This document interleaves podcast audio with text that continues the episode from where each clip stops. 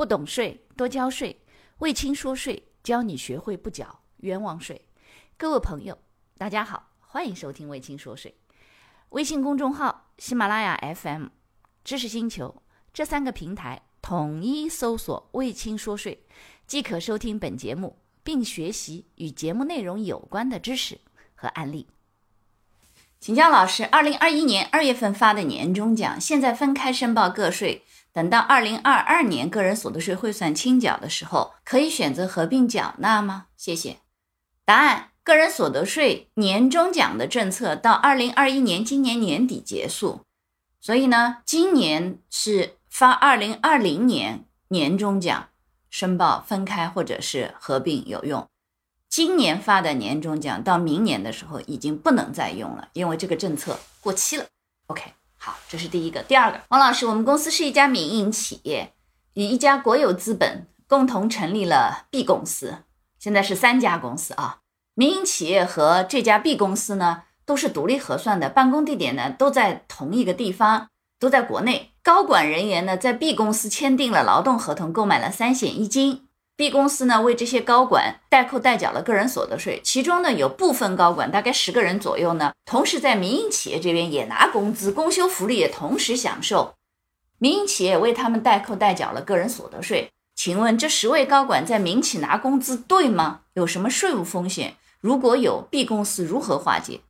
首先第一个，他们在民企拿工资对不对？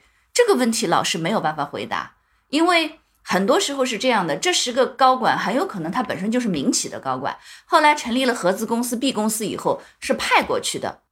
但是在 B 公司，因为它是一个跟国企有关的公司，所以它可能的薪酬待遇它有一定的规定。但是这些高管本来在民企，你比如说他本来在民企拿五十万，但是按照规定他在 B 公司承担职责的时候只能拿二十万，那难道他劳动合同签到 B 公司以后就拿二十万了吗？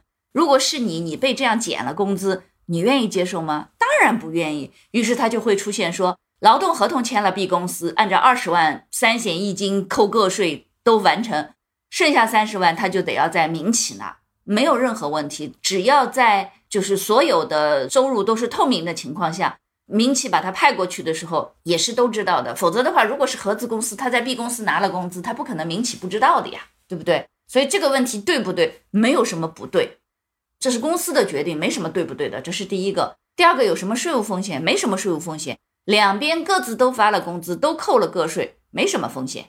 唯一的问题就是他的那个社保的数字可能是低了，因为他只是按照 B 公司这边交的社保的数字嘛。当然他在 A 公司没交社保，对不对？只是社保可能后面会有点问题，税务没有风险。从税务的角度没有风险，他都申报了个税。当然像这种情况下的话，他到那个个人所得税汇算清缴的时候，他可能会涉及到补税。因为两个地方在帮他扣个税的时候，实际上有可能一年都扣了六万，但汇算清缴的时候一合并起来，他肯定要补个税，这个是他个人的税务风险，公司本身没有风险。从你的提问当中没有风险。下一个问题，在个人所得税上，政府工作报告提到了一个新的税收优惠政策，对个体工商户年应纳税所得额不到一百万的部分减半征收所得税。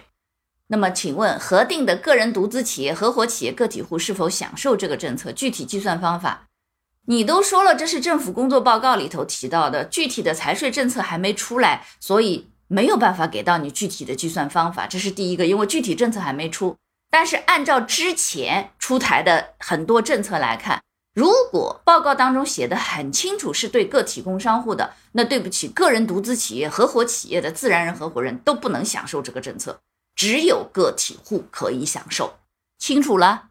所以这一点等财税字号的文件出台，这个或者是财政部、国家税务总局的公告出台，才知道具体的计算方法。因为文件没出。感谢你的收听。如果觉得我的课程对你有帮助，欢迎给我点个赞，并且呢，把这个课程可以转发给你的同学呀、朋友啊、同事啊，甚至老板，让更多的人了解和掌握税务的知识。不懂税。一定多交税，所以听卫青说税，不缴冤枉税。